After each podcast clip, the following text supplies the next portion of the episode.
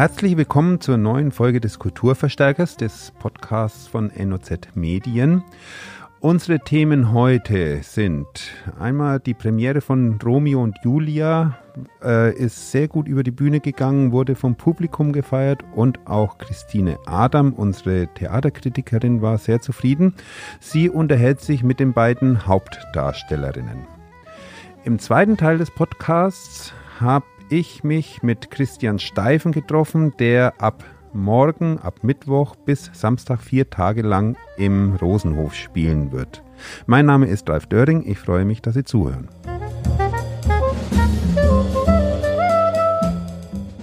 Am Wochenende hatte im Osnabrücker Theater Shakespeares Romeo und Julia Premiere, die wohl berühmteste Liebesgeschichte in der Weltliteratur.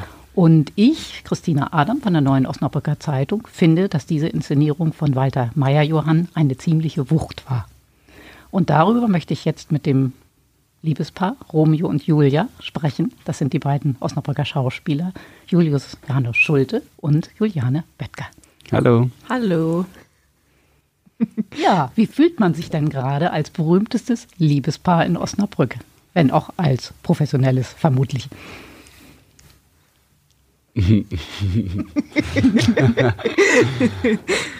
Wir müssen ja nichts verraten.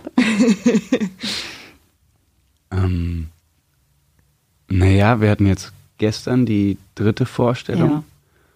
Und es gibt ja diese, mh, mm, diese Sprüche im Theater, dass die zweite Vorstellung meistens eine etwas nicht so energetische ist wie die Premiere.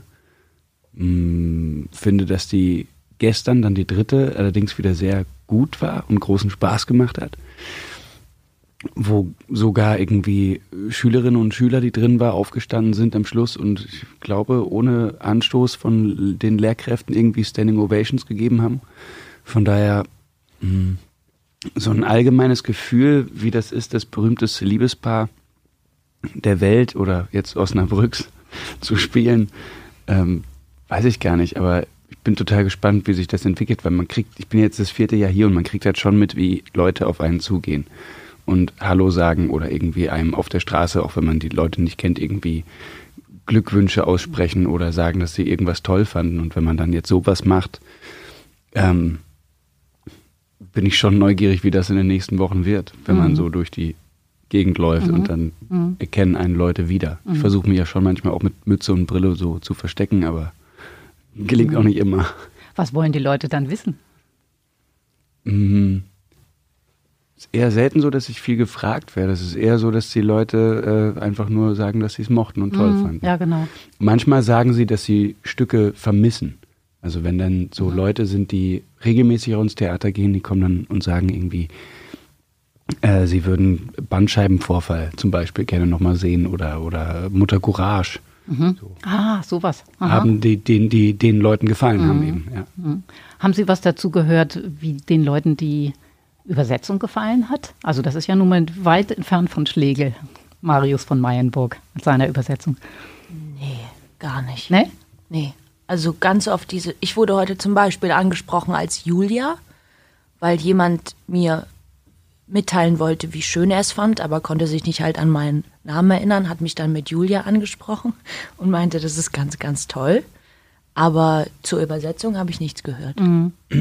Keine Meinungen. Mhm. Ich glaube auch, dass die so gut abgefangen ist, diese Übersetzung durch, durch ihr Spiel, durch die Sprache, wie sie damit umgehen, dass mhm. auch das Zotige, das Derbe keine, keine große äh, Empörung oder Na, ich Befremden. Habe hab jetzt schon ein bisschen was mitbekommen. Aha. Also irgendwie ja? gestern in der Vorstellung saßen neben irgendwie Schülerinnen und Schülern halt auch einige ältere Herrschaften oder Damen, die in so den ein oder anderen Momenten schon ein bisschen pikiert waren, ob der derben Sprache.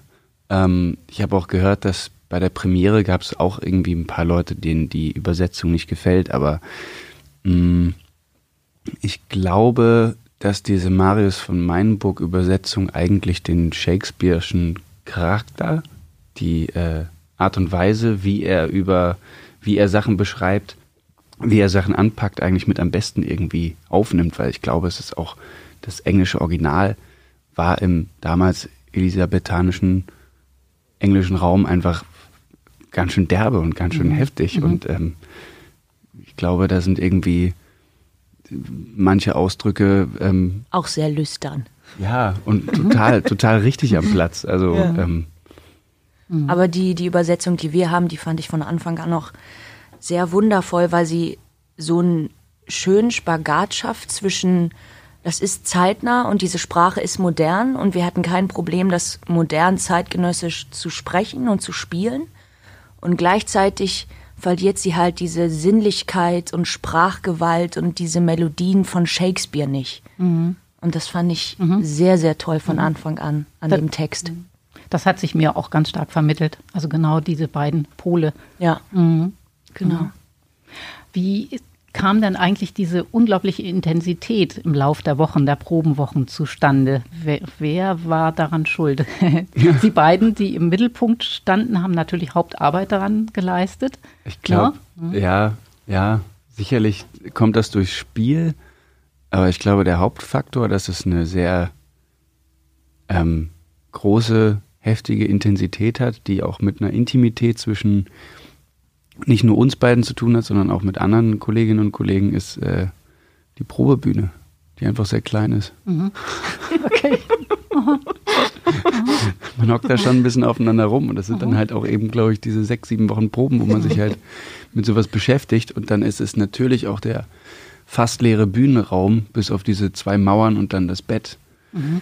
wo man einfach ähm, man hat keine Requisiten, an denen man sich mhm. festhalten kann. Man hat äh, mhm. keine Ecken, in denen man sich verstecken kann. Man ist einfach die ganze Zeit nackt auf der Bühne und mhm. da braucht man einfach ein bisschen mehr Wumms, um den Raum dann irgendwie zu füllen.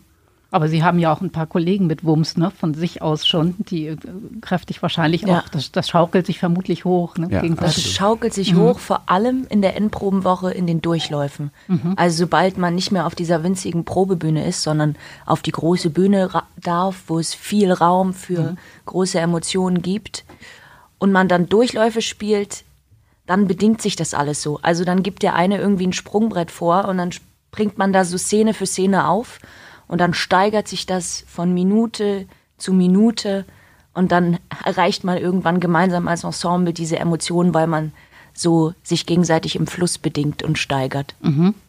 Ja. Ja, das denke ich mir. Und die Musik kommt ja dann relativ spät erst dazu. Ne? Die wird ja dann auch noch mal die Temperatur steigern, nehme ich mal an. Aber erstmal müssen Sie das miteinander geschafft haben. Ne? Ja, also die Musik ist schon bei den Proben im Vorfeld eigentlich mit da mhm. auch, oder die wird auch mhm. währenddessen immer weiterentwickelt. Aber ist dann natürlich was anderes, ob die dann von irgendwie zwei kleinen Boxen auf der Probebühne mhm. kommt oder ob sie dann eben auf der Bühne, wenn man Bühnenproben hat, irgendwie den kompletten Saal mit ausfüllt und es mhm. einfach eine komplett andere Atmosphäre gibt, wo man dann entweder, entweder drauf surfen kann oder eben komplett dagegen spielen muss. Mhm. Weil man mhm. sich dann eben zum Beispiel nicht einlullen oder ja, ja. muss. Ich wollte mal so ein kleines Detail fragen, was mir sehr, sehr gut gefallen hat. Als Sie da diese Balkonszene spielen, ähm, da sind Sie scheu, also das, das junge, scheue Paar, das das erste Mal überhaupt eine Liebe in, in dem Stil erlebt. Und da flackert ja auch der Scheinwerfer so äh, scheu um sie rum. Das finde ich großartig. Und dann gibt es die nächste Szene, das ist, glaube ich, dann vor der Hochzeitsnacht, wo man merkt, jetzt wollen sie beide, jetzt ist der heilige Ernst der Liebe über sie gekommen. Wer hatte die Idee? das so zu machen. Meinen Sie vor der Hochzeit? Ähm Als Sie beide dann so miteinander verschwinden im Off. Ah ja, nach dem Lied. Mhm. Ja, ja, genau. Verstehe. Also da habe ich das Gefühl, jetzt ist die Phase der, der Scheu und des Jugendlichen, oh, ich kenne den gar nicht richtig vorbei, jetzt, jetzt, ich will den. Und man will sich gegenseitig. Ja, Fand ich großartig, aber vielleicht habe ich das Detail nur so bewusst wahrgenommen. Das kann ja sein ich, ich logische Konsequenz glaube, in einer Beziehung, oder? Oder logische Konsequenz ja, in einer mhm. romantischen mhm. Annäherung, dass natürlich dann auch irgendwann die sexuelle Komponente mhm. hinzukommt. Mhm. Ja. Mhm. Aber ich hatte das Gefühl, das war nicht nur sexuell, sondern da wollen sich zwei jetzt wirklich. Also ganz. Die sagen Ja zueinander. Ja. Aber gut, das hat sich vielleicht mir so stark nur mitgeteilt. Es geht ja, es geht ja schon ein, ein Stück vorher auch los. Mhm. Also diese Balkonszene ist ja so geheim in der Nacht und irgendwie wahnsinnig gefährdet. Ja. Deswegen plus dann eben die Komponente irgendwie, man, man, man kennt sich noch nicht, man findet sich toll, aber man beschnuppert sich ja noch irgendwie, mhm. auch wenn dann relativ schnell irgendwie ähm, die Katze in den Sack gepackt wird. Mhm. Ähm, andersrum eigentlich, ne? aber aber ähm, so, danach geht es dann ja los, irgendwie, dass äh, Julia schickt die Amme als Botin und Romeo wartet auf die Amme und dann geht es noch um Details, die klar gemacht werden, aber es ist halt so, das Schöne, finde ich, daran ist, dass nach dieser Balkonszene halt zwei Szenen stattfinden, einmal mit Julia und der Amme eben und Romeo mit den beiden Jungs und mhm. dann der Amme dazu und äh, in diesen Szenen wollen sie beide beieinander sein, können es aber noch nicht und dadurch, also da brennt dann dieses Feuer so krass. Mhm. Ja. Und ähm, ja. direkt danach kommt eben die Hochzeit, mhm. wo, wo es dann endlich passieren kann. Und es mhm. ist so, mh, hm, weiß nicht, ich hatte für mich in den Proben irgendwann mal daran gedacht, dass das ungefähr so ist wie die, die, äh, weil wir ja auch im Dezember schon angefangen haben zu proben, dass diese Vorweihnachtszeit für kleine Kinder, mhm. wenn irgendwie klar ist, die, man rennt ständig in die Stadt und es gibt irgendwie, alles ist voll mit Geschenken und man weiß, es kommt irgendwann dieser Punkt, wo man Geschenke auspacken kann und äh, am Heiligabend dreht man vollkommen am Rad mhm. und ähm, dann ist es irgendwann endlich soweit und dann hat man irgendwie ja. ein neues Leben mhm. Mhm. mit geilen Geschenken. Ja. Aber so, also diese Aufregung eben mhm. so auf, auf diesen Moment so hinzufiebern, das finde ich ist in diesen, in diesen Szenen dazwischen einfach irgendwie so. Mhm. Dass sich das so wichtig. auflädt. Ja, mhm. genau. Ja, und auch dieses noch sehr junge, wenn ich das Geschenk jetzt nicht weiter haben kann, dann bringe ich mich um. Wenn das jetzt schon wieder alles gewesen sein soll, dann ne, haben sie ja beide. Beide haben sie ja Phasen, wo sie sagen, nee, so kann es nicht, ich entleibe lieber, als dass ich das jetzt weiter erleben muss dass wir nicht zueinander können und schon getrennt sind. Das kommt aber erst verstärkt in der zweiten mhm. Hälfte. Mhm. Ja. Ja. Mhm. ja. ja. Mhm. Das ist auch toll, auch eindrucksvoll. Ja, bedingungslos. Ja. Die machen halt alles mhm. füreinander. Mhm. Wie kommen Sie mit dem Tempo zurecht? Das, die Temposteigerung wird ja immer höher eigentlich, die, fast die Atemlosigkeit. Sie sind ja auch als Spieler außer Atem. Das ist auch toll so. Ähm, ich komme mit dem Tempo sehr gut zurecht, weil mhm. ich es sehr hilfreich finde, um diese Intensität zu bekommen und auch als Wirkung beim Zuschauer und bei der Zuschauerin zu erzeugen. Ähm, ja, weil wenn die, wenn die beiden so getrieben sind, also die sind ja einfach in unfassbarer Handlungsnot mhm. ab der zweiten Hälfte, mhm. dass sie irgendwie beieinander sein können, dass sich diese dieses Versprechen, was sie sich gegenseitig gemacht haben und diese Liebe, dass die sich erfüllt. Und da passiert ja einfach so viel, so viele furchtbare Dinge. Ähm, und dann werden sie halt so getrieben. Und, mhm. äh, und das erzeugt natürlich ein Tempo und mhm. eine Geschwindigkeit. Mhm. Und die steigert aber die Not. Mhm. Sonst wäre Romeo und Julia nicht so, mhm. nicht so bekannt, wenn die mhm. nicht dieses Tempo, diese, dieses Stück, dieses Tempo hätte. Ich meine, das ganze Ding spielt innerhalb von viereinhalb Tagen. Ja. Ja.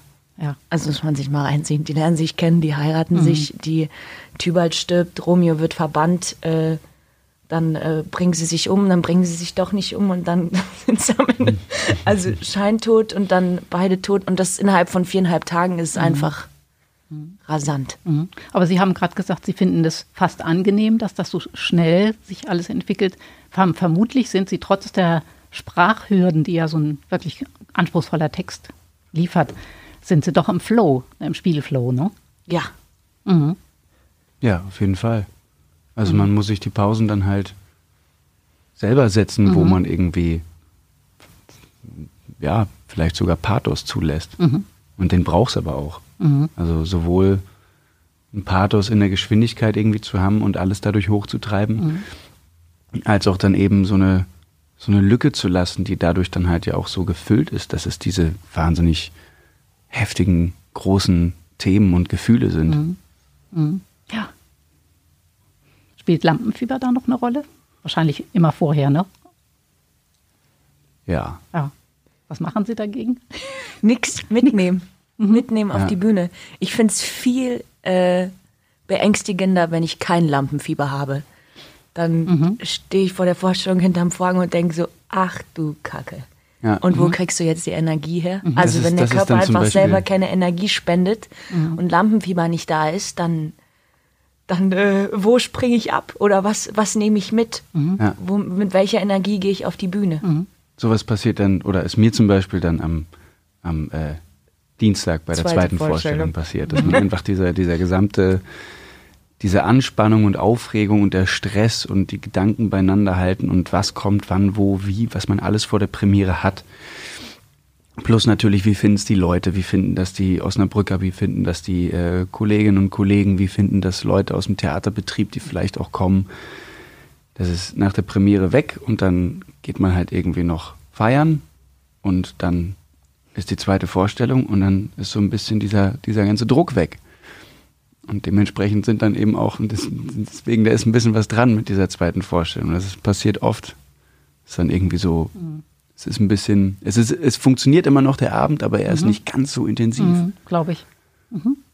Mhm. Hat nicht so wehgetan. Mhm. Weiß nicht, Juliane kam in der Vorstellung irgendwie eben zur Pause, wenn vorher die Hochzeit stattfindet, guckte mich Juliane nur an und sagte irgendwie so, wir sind heute gar nicht verliebt.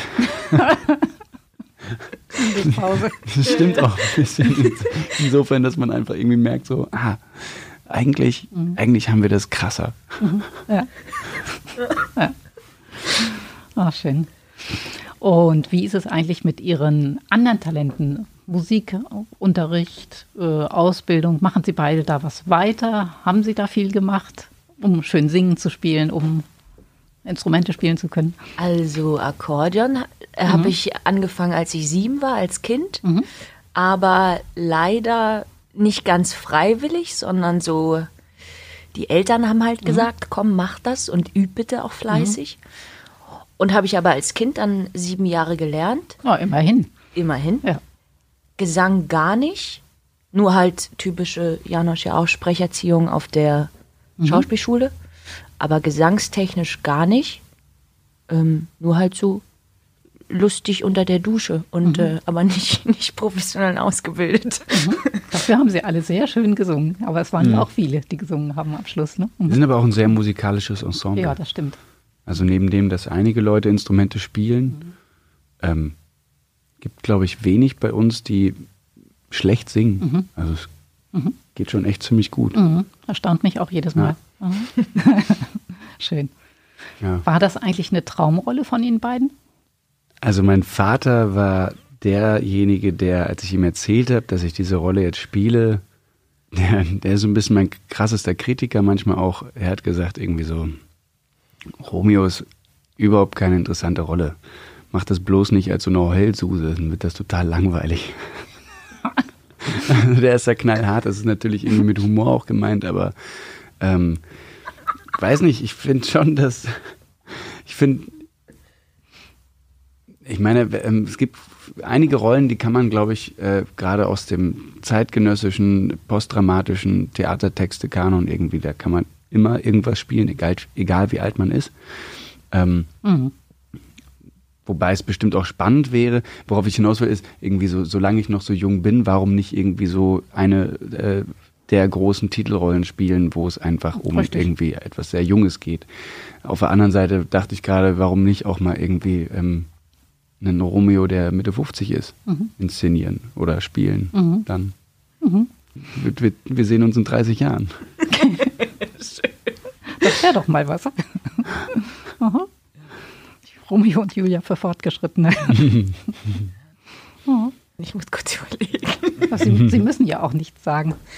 Also ich habe mich tierisch gefreut, als ich erfahren habe, dass ich die Julia spielen mhm. Und ich habe es eher gesagt bekommen als Janosch, weshalb ich noch zwei Wochen die Klappe halten, halten musste, weshalb ich fast explodiert bin. Ja. Ähm, ich habe mich sehr gefreut über die Möglichkeit und über diese Rolle und eben wegen des Themas Bedingungslosigkeit von Liebe und was man alles dafür tut. Mhm. Und ich hatte aber im, im, im Vornherein bisschen Respekt vor dem Alter tatsächlich. Janosch hat es gerade ins andere Extrem gezogen, ein Romeo Mitte 50. Und ich spiele ja aber, also Julia ist ja einfach 13 ja. oder steht kurz vorm 14. Ja. Geburtstag. Und das hat mir Bedenken gegeben, mhm. wie spielt man sozusagen als 26-jährige äh, Schauspielerin mhm. ein 14-jähriges Mädchen, was so, äh, ja, mhm. wie macht man das? Mhm. Und dann haben Sie sich einiges einfallen lassen. Dann haben wir uns mhm. gemeinsam mhm. äh, einiges einfallen lassen und äh, ja, jetzt bin ich sehr glücklich mit Romeo und Julia, dass wir das gemacht haben. Das kommt auch wirklich gut rüber. Also das nimmt man Ihnen ab. Ein sehr viel jüngeres Mädchen. ja. ja. Ja, ja, das ist schön. Ja, gut, dann danke ich Ihnen ganz herzlich fürs Kommen und wünsche viel Freude mit den weiteren Aufführungen. Vielen Sind Dank. ja noch eine, eine ganze Menge. Ja.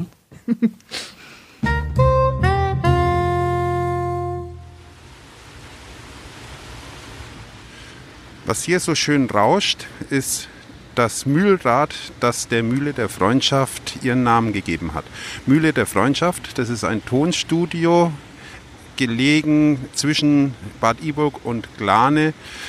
Äh, wunderbar idyllisch. Äh, es ist hier alles grün, es gibt Bäume.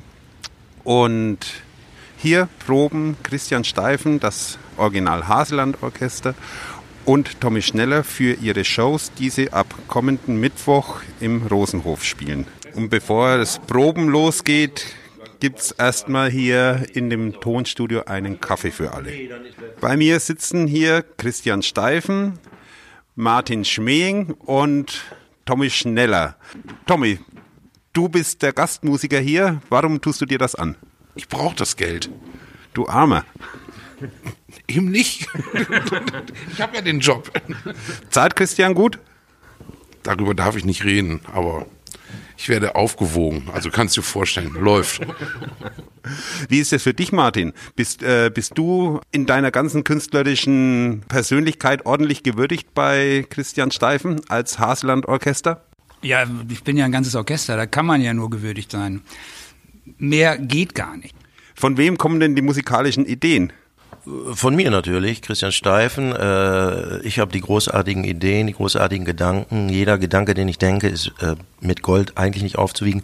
Dann komme ich mit diesem wunderbaren Gedanken ins Studio und Martin macht dann alles schön. Wenn ich das jetzt selber machen würde, so mit Knöpfen, da er kennt jeden Knopf einzeln im Studio persönlich mhm. und hat schon jedem Knopf die Hand gereicht und er macht dann alles schön. Martin, ist es schwierig, aus den Ideen von Christian Steifen ordentliche Musik zu machen? Nein, eigentlich gar nicht. Das ist ja schon praktisch so perfekt.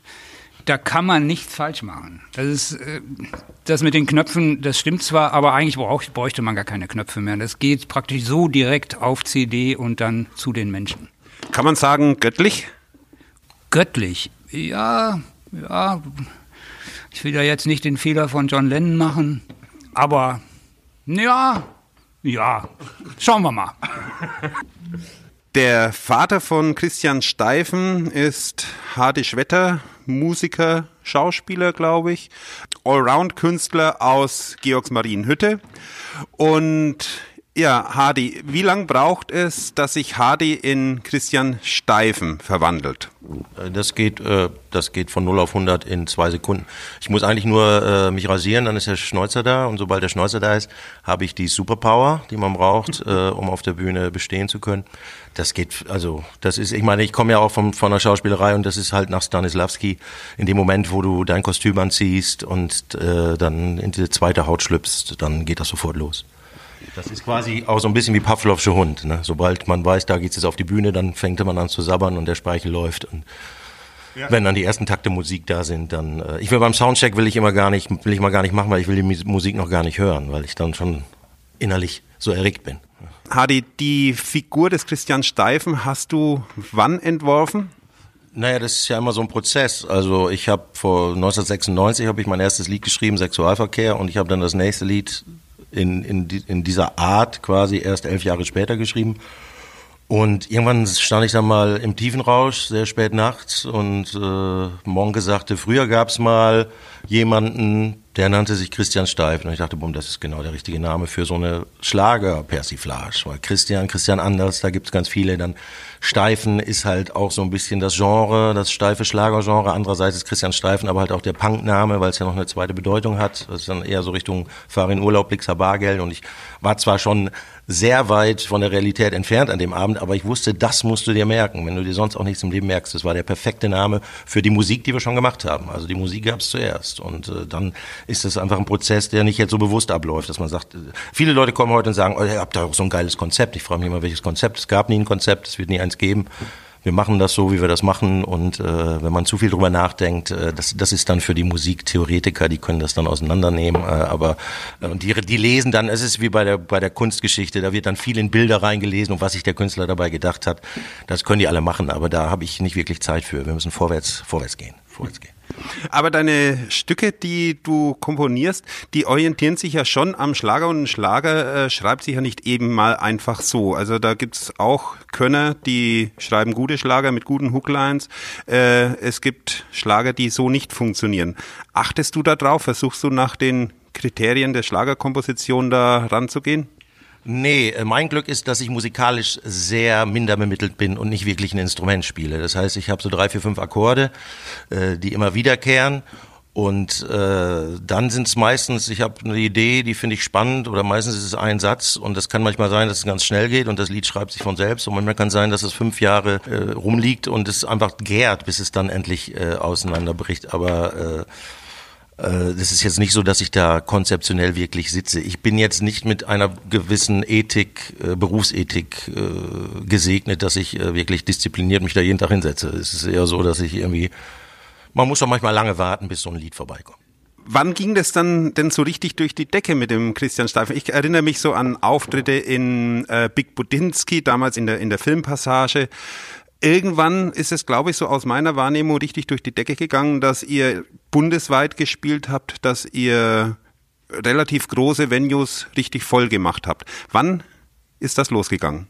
Ich habe immer schon große Venues voll gemacht, aber ähm, ich habe natürlich irgendwann angefangen, aber es ist eigentlich seit dem ersten Auftritt war es ähm, klar, dass ich habe nie selber Booking gemacht. Am Anfang, als ich mich selber darum gekümmert habe, ich habe nie irgendwo angerufen, habe gesagt, ich habe da ein Projekt, kann ich mal bei euch spielen? Ich habe ein Konzert gemacht das kam gut an und zwei, drei Leute haben gefragt, spiel doch auch mal bei uns. Äh, und ich habe quasi vom ersten Tag mitgekriegt, es ging immer nur bergauf. Es war nie scheiße, es war immer gute Stimmung.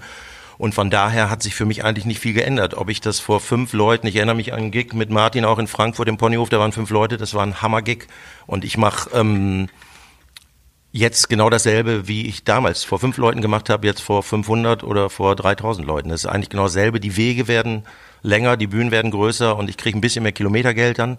Aber eigentlich mache ich genau dasselbe. Und äh, natürlich kam dann der Moment, dass ich schon sagte nach zwei, drei Jahren, ja, jetzt lasse ich das wieder sein. Aber dann kam halt irgendwie Warner Records und hat gesagt, ob wir eine Platte machen wollen. Und dann natürlich äh, ist es dann immer größer geworden. Auch ich fühle mich Disco, der Film und dann die Eberhofer Filme. Und wir haben einfach auch viel gespielt. Die letzte Tour oder die Arbeit der Liebe Tour hatte schon 100 Termine, also wir haben jetzt auch schon ein paar hundert Termine gemacht und ich bin ganz am Anfang alleine immer mit einer Playback-CD in irgendwelchen Kneipen in Berlin vor 10, 20 Leuten gespielt, ein paar Jahre lang, also äh, aber ich habe nicht das Gefühl, dass das, was ich mache, jetzt groß was anderes ist. ist natürlich ist die Verantwortung größer, wenn jetzt 5000 Leute kommen, als wenn fünf Leute kommen. Äh, aber es ist eigentlich dasselbe. Es ist eigentlich genau dasselbe. Zu Ich fühle mich Disco und den Eberhofer Krimis muss man vielleicht ein bisschen was sagen. Ich fühle mich Disco war ein oder ist ein Film von Axel Ranisch, der 2013 in die Kinos gekommen ist. Und zwar geht es da um einen heranwachsenden Florian, der sich in eine Schlagerwelt träumt. Und Christian Steifen ist dieses äh, ist das Idol von Florian. Seit einigen Folgen äh, ist die Musik von Christian Steifen auch Teil der Eberhofer Krimis, einer Lokalkrimi-Reihe aus Oberbayern, geschrieben von Rita Falk, die auch sehr erfolgreich verfilmt worden sind.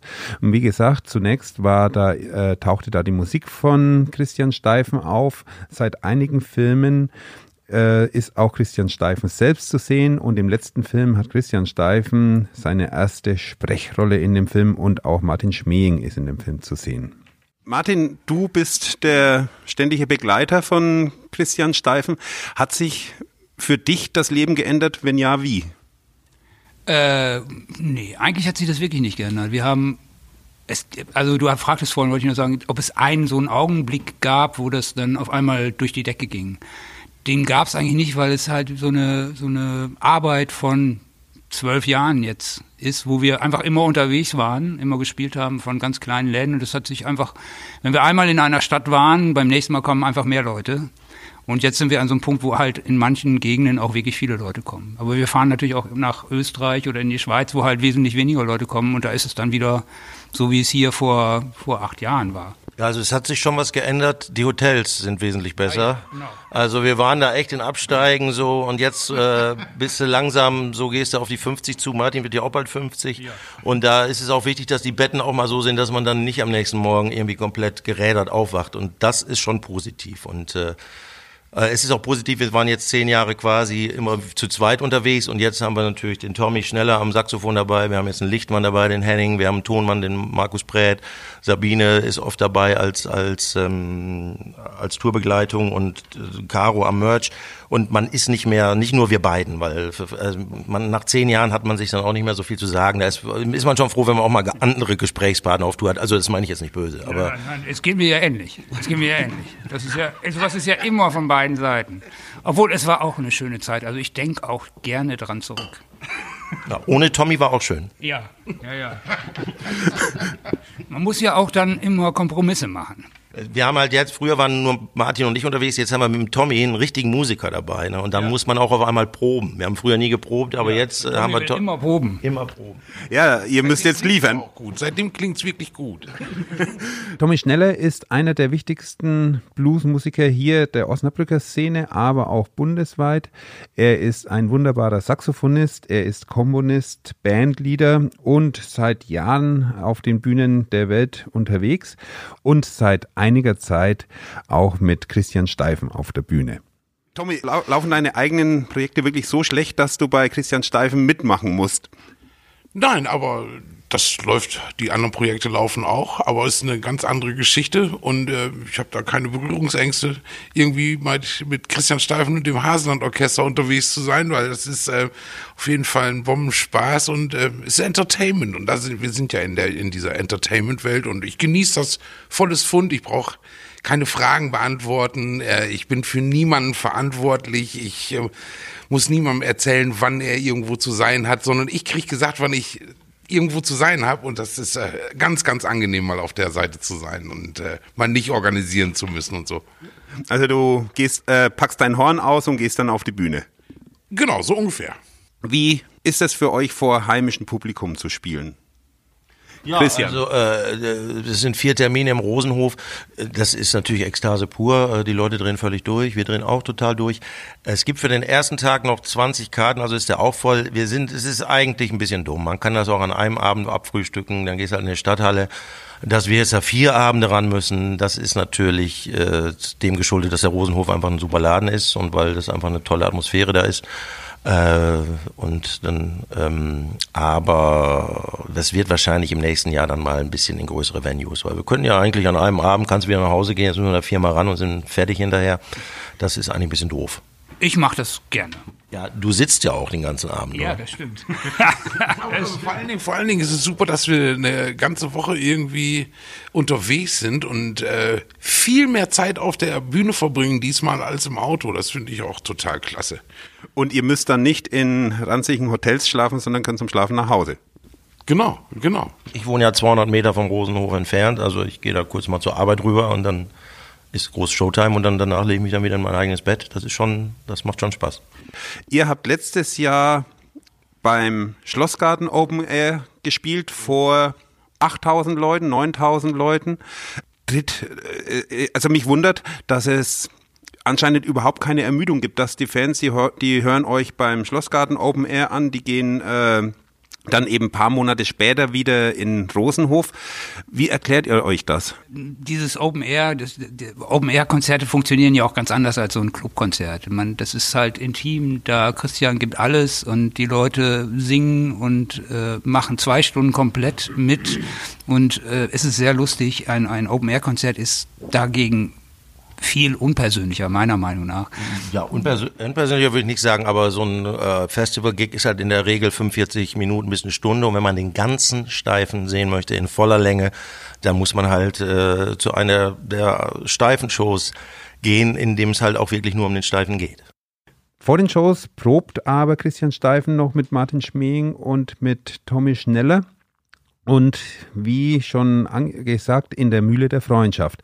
Über die Mühle der Freundschaft habe ich mich ganz kurz mit Martin Schmeing unterhalten, der dieses Tonstudio zusammen mit Markus Prät betreibt. Wie seid ihr auf dieses äh, Gebäude hier gekommen? Ah, das war ein, ein großer Zufall. Der Peter Banners, der wohnt hier schon seit bestimmt 30 Jahren und vor gut 12, 13 Jahren stand ein großer Teil äh, der Mühle leer, wo er vorher mit seiner großen Familie gewohnt hat. Die sind natürlich alle dann irgendwann ausgeflogen und er wollte hier halt immer irgendwas machen, Kultur, Kunst, Musik.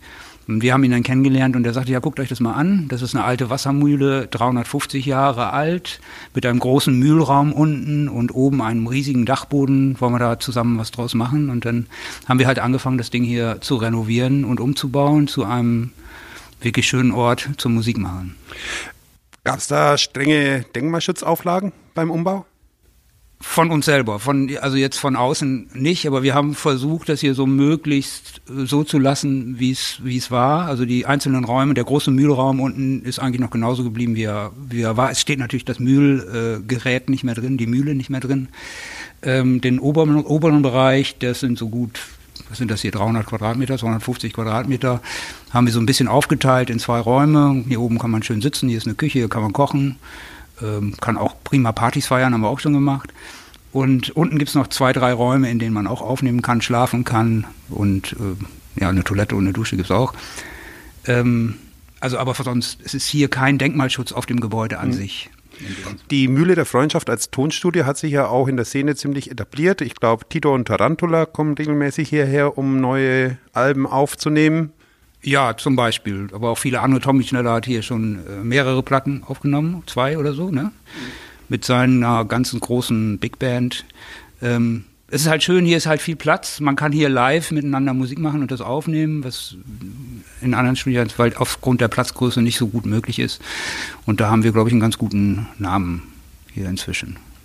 Ja, wir stehen jetzt hier oben im Obergeschoss der Mühle der Freundschaft in der Küche. Das ist ein schöner brauner Dielenboden, der noch drin ist. Es ist, gibt Fachwerk, äh, Sprossenfenster und eine kleine Küche äh, Küchentisch, eine kleine Sitzecke und es steht alles voll mit allen möglichen Arten von Keyboards, Fender Rhodes, Orgeln, Synthesizer. Wo hast du diese ganzen Instrumente her? Ja, wir sind schlimme Sammler. Das ist so, wenn dann einem im Internet oder irgendwo Musiker vorbeikommen. Oh, meine Oma hat da noch ein altes, eine alte Orgel oder irgendwas steht da noch. Mein Vater hat schon Musik gemacht und wollt ihr das nicht haben, dann ist das bei uns immer ganz schwer, Nein zu sagen. Vieles ist, haben wir wirklich gekauft. Ich sammle Böhmaten, das kennt kein Mensch mehr. Das waren Begleitautomaten äh, bei den früheren Tanzmusikern ähm, in den 70er Jahren, die so sowas machen. Ähm, ja, und so ist das dann hier alles äh, zusammengekommen. Markus hat, wir sind jetzt im anderen Raum, wenn wir da drüben ins Studio, in den Studioraum gehen, da stehen auch Unmengen an Gitarren rum von allen möglichen Sorten, teilweise selbstgemachte Sachen, die Freunde uns geschenkt haben, die sowas bauen. Ähm, da kann man sich hier schon auslassen. Ja, und äh, so ein Böhmomat, das wäre doch was. Böhmat, Entschuldigung, das wäre doch auch was für Christian Steifen, oder? Ja, das Problem ist, die sind recht wackelig. Die, also, wenn man die, da muss man schon immer einen Lötkolben mit haben und mindestens drei verschiedene Schraubenzieher, sonst gehen die nicht bis zum Autoheile.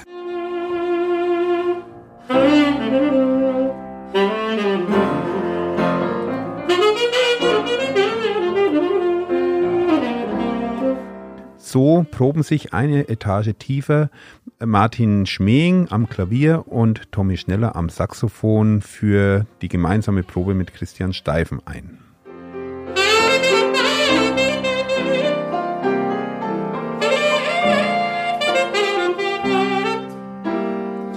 Die Musik ist die eine Sache und der Bühnenauftritt. Ähm, zum Erfolg eines Künstlers gehört es auch, dass es eine ganze Reihe von Devotionalien, dem sogenannten Merchandising gibt. Und da hat Christian Steifen einiges zu bieten. Also es gibt natürlich Tasse, T-Shirts, äh, kommt jetzt ein neues T-Shirt, kein Steifen für Nazis. Es wird das Rüschenhemd in Pink geben. Und ich möchte unbedingt natürlich auch eine Unterhose anbieten, das ist ganz wichtig. Ich dachte da eher, dass auf dem Bund Christian Steifen steht. Jetzt hat mein Rüschenhemdhersteller gesagt, warum nicht so eine Unterhose, Boxershorts, was komplett vorne Rüschen auch hat, dass die Rüschen quasi dann unter der Hose weitergehen.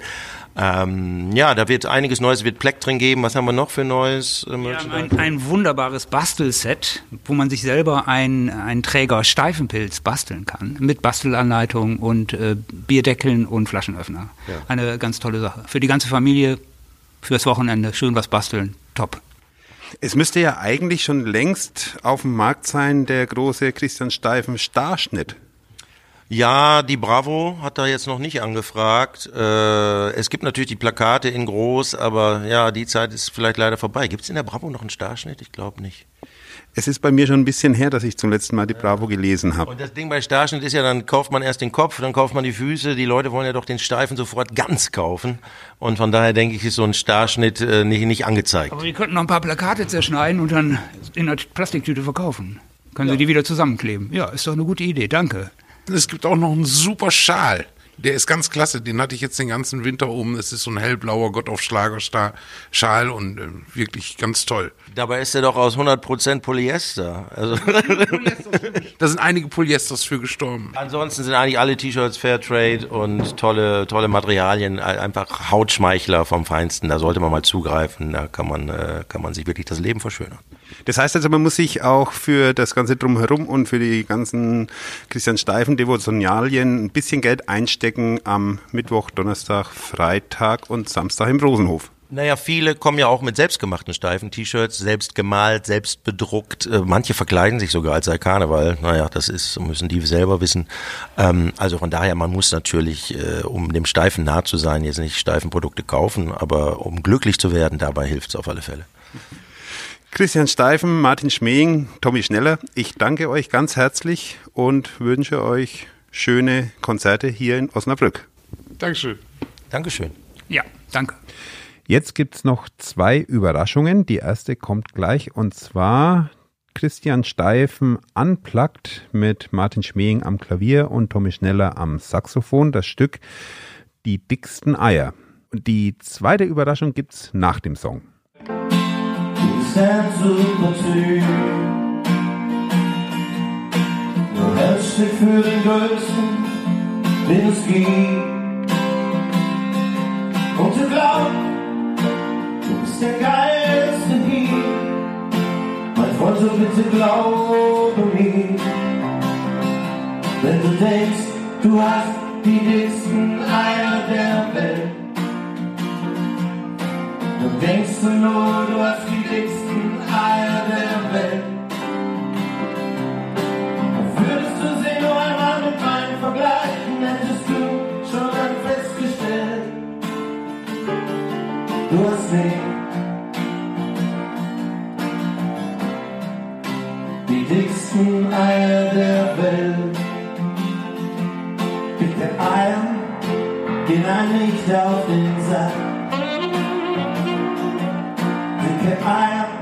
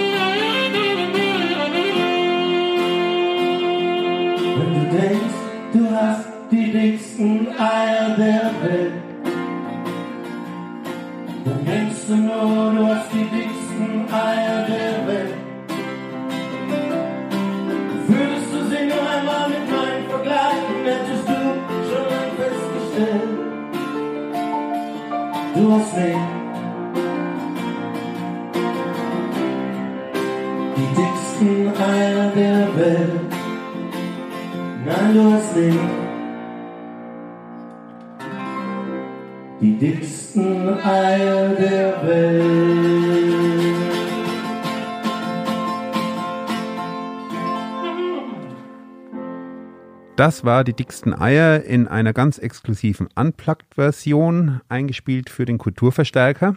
Und für alle, die vielleicht noch zu Christian Steifen im Rosenhof möchten, aber keine Karte gekriegt haben, gibt es jetzt noch eine Überraschung.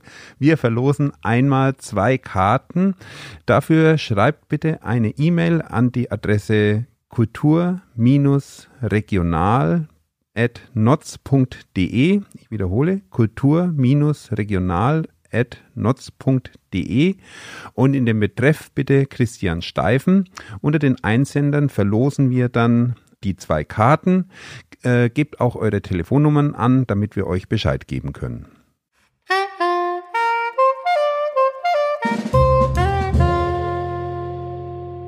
Das war's schon fast mit dem Kulturverstärker. Zum Abschluss noch eine kleine Nachricht aus dem Kulturausschuss. Dort wurde in der letzten Sitzung über das Afrika-Festival verhandelt. Das Afrika-Festival wurde ja 2016 zum letzten Mal durchgeführt, dann aus Kostengründen mit dem Fest der Kulturen zusammengelegt. Jetzt hat sich eine Initiative gebildet, die das Afrika-Festival äh, wiederbeleben will. Äh, der Kulturausschuss hat darüber lebhaft diskutiert. Äh, es wird weitergehen und wer weiß, vielleicht haben wir am 2022 ein neues Afrika-Festival in Osnabrück. So viel für heute. Ich danke Ihnen ganz herzlich fürs Zuhören. Den nächsten Kulturverstärker gibt es in 14 Tagen. Bis dahin sage ich Tschüss und bleiben Sie uns gewogen. Ihr Ralf Döring.